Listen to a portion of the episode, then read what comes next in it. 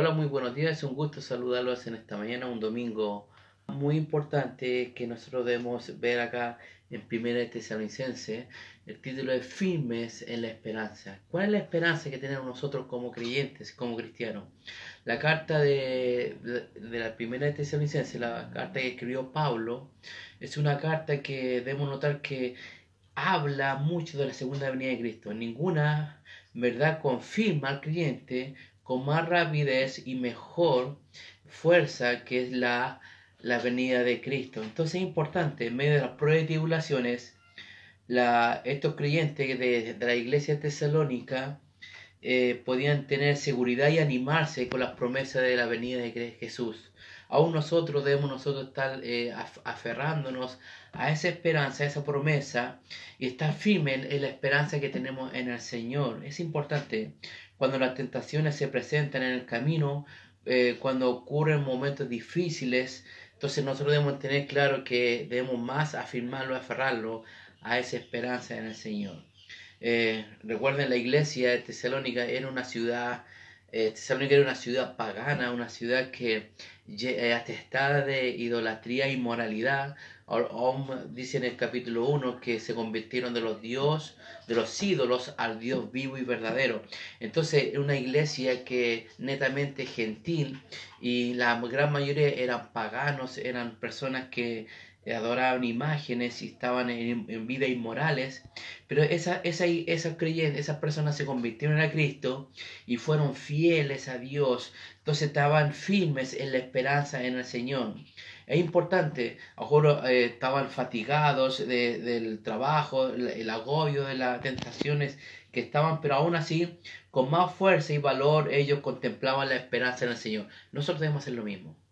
Debemos hacer lo mismo, contemplar eh, nuestras vidas en la esperanza en el Señor.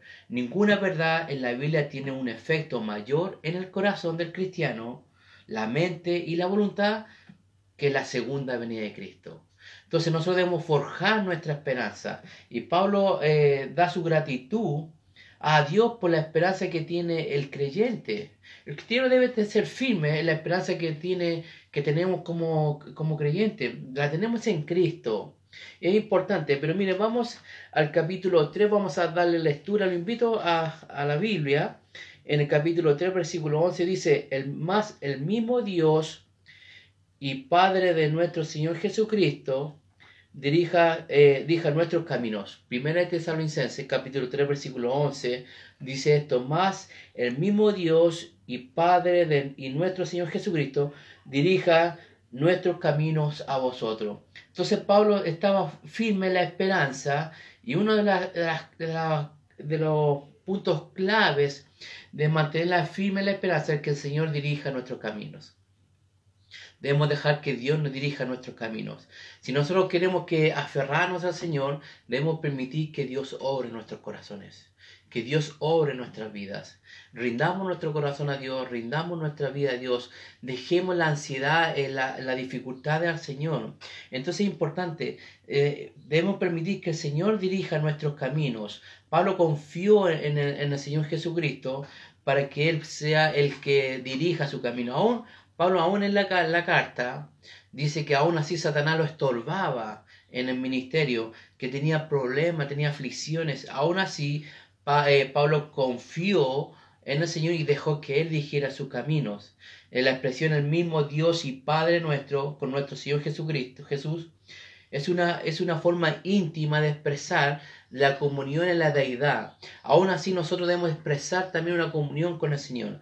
El apóstol espera que se abra esa puerta de oportunidades, que se presente para eh, que no haya impedimento, que no haya impedimento, sino que Dios, que Dios abra puertas y puedan avanzar. Nosotros debemos permitir que Dios y dejar que Dios gobierne nuestra vida, dirija nuestros caminos. Es importante quizá uno de los, uno de los problemas mayores que tiene el, el creyente hoy en día es que dependemos demasiado de nuestras fuerzas, conocimiento o la ayuda, pero no aprendemos a depender de Dios. Nosotros es el error que muchos creyentes cometemos, que muchas veces dependemos más de, de nuestras habilidades, de nuestra sabiduría, de nuestro conocimiento, y no dejamos que Dios obre. Aprendamos a depender de Dios. Dejemos que Dios obre nuestro corazón. Debemos nosotros eh, eh, permitir que Dios gobierne nuestra vida. No, no impidamos eso. ¿eh? Nunca tenemos más poder cuando nosotros doblamos nuestras rodillas a nuestro Dios y Padre. El creyente donde obtiene más poder, el creyente en el momento donde más da obtiene fuerzas y confianza es cuando dobla sus rodillas a Dios. Debemos dejar que Dios dirija nuestros caminos y la forma de dejarlo que nosotros debemos aprender a doblar nuestras rodillas al Señor. Es importante. No solamente eso, mire el versículo 12 dice, y el Señor que os haga crecer y abundar en amor unos para con otros y para con todos, como también lo hacemos nosotros para con vosotros. Pablo habla algo muy claro acá, que el Señor os haga crecer y abundar en amor unos para con otros y para con todos. Entonces, el, el otro, la otra eh, clave, el otro punto que podemos ver nosotros, que podemos que permitir que Dios gobierne nuestras vidas y tener una, firmeza en la esperanza eh, que nos haga abundar en amor, que empecemos a amar a los demás. El deseo de Pablo que ellos, era, que ellos aumenten su amor para con otros. Al aumentar el, el Señor el amor entre ellos, había, habrá una, había una mayor expresión de afecto y de, de bondad entre ellos, en los hermanos. ¿Y qué significa eso? Más ayuda, más compañerismo. Y entonces eso es lo que debemos estar haciendo nosotros. Debemos permitir que eh, Dios gobierne nuestras vidas, que dirija nuestros caminos y también que eh, entreguemos nuestra vida a Dios, amemos a los demás. Entonces, y más, es importante que nosotros debemos tener afecto con los demás. Llama a tu hermano en este momento de, de, crisis, donde no podemos salir de las casas donde tú tienes que estar en tu casa por precaución. Es momento donde aprovechar de orar por tus hermanos, de llamar a tus hermanos, escribe un mensaje de aliento, hermano, estoy orando por ti. Hermano, estoy, estoy, estoy pidiendo por ti. Hermano, te llamo para poder saber cómo estás. El amar siempre es un tema difícil para el cristiano. Es difícil. No es algo fácil porque a veces es cuesta soportar caracteres, dificultad entre ellos, entre hermanos. Pero nosotros debemos trabajar en nuestra vida en eso.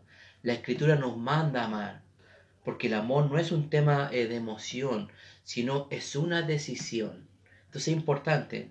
En 2 Corintios 12:15, Pablo habla algo muy claro sobre el amor. Dice, dice así el versículo, dice, y yo con el mayor placer gastaré lo mío y aún yo mismo me gastaré del todo por amor de vuestras almas, aunque amándoos más sea amado menos. Pablo no le interesaba si lo amaban.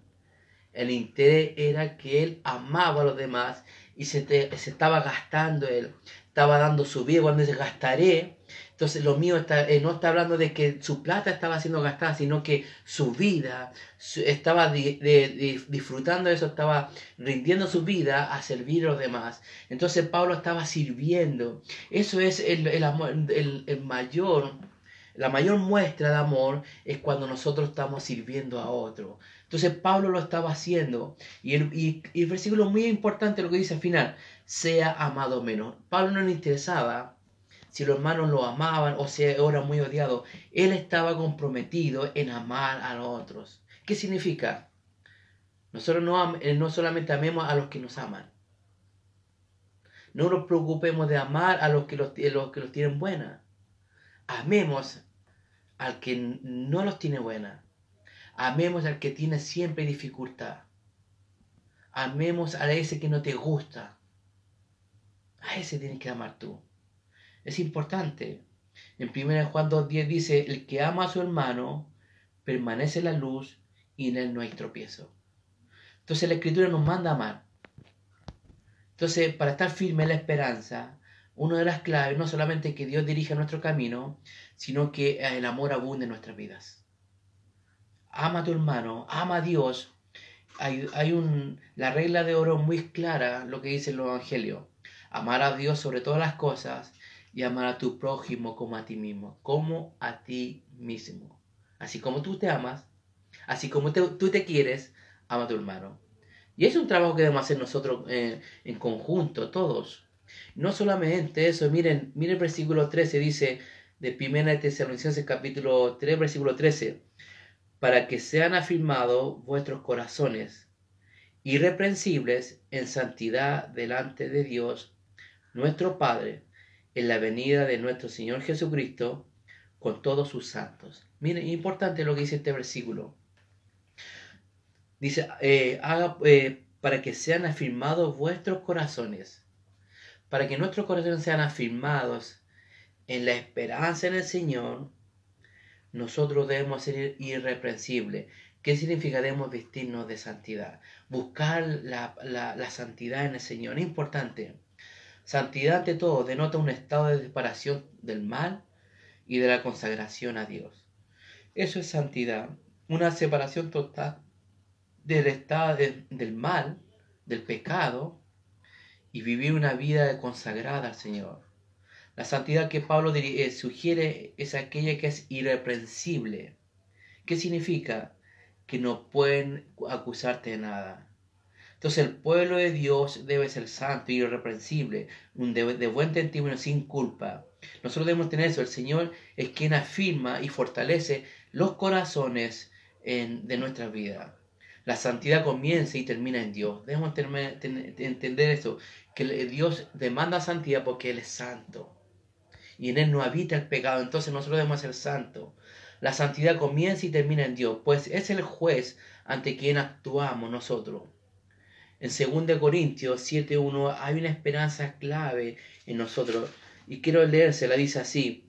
Así que, amados, puesto que tenemos tales promesas, las promesas que tenemos el Señor, la salvación, la bendición de Dios que iba a morar con nosotros, la venida de Cristo, son promesas que tenemos.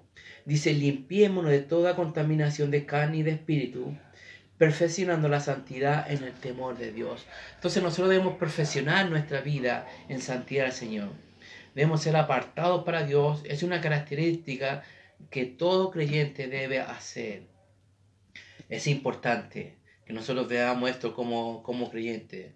Cuando fuimos salvos, Cristo no nos abandonó, pues puso su no en nosotros, su Espíritu Santo, para que vivamos una vida de santidad. La verdad es que muchas veces descuidamos ese privilegio y bendición que Dios mora con nosotros. Nosotros debemos descuidar esos privilegios que tenemos. Debemos nosotros comprometernos a esto.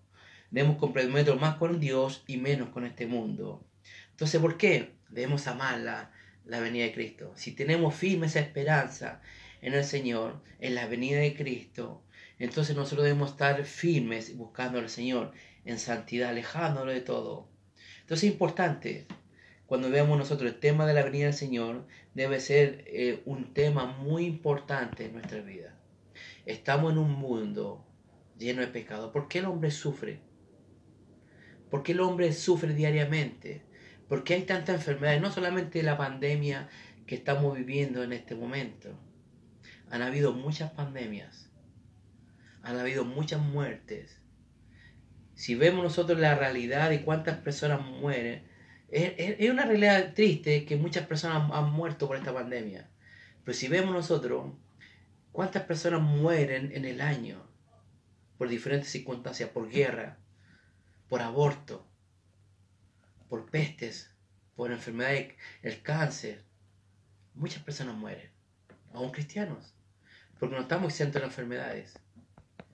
Pero nosotros debemos tener firme la esperanza en el Señor, creyendo que Él hace las cosas correctas para nosotros. Es importante, debemos estar preparados cuando el Señor venga. Ahora la pregunta, ¿estás preparado tú cuando el Cristo venga?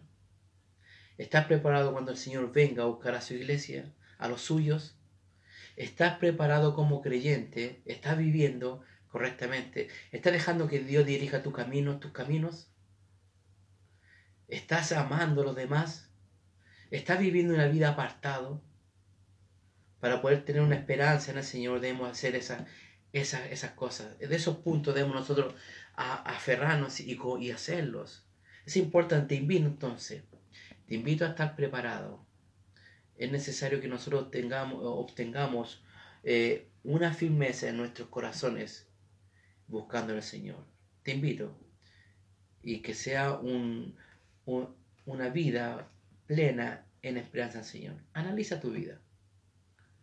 ¿Dónde estás eh, eh, descuidando tu esperanza? ¿En qué área estás descuidando tu esperanza?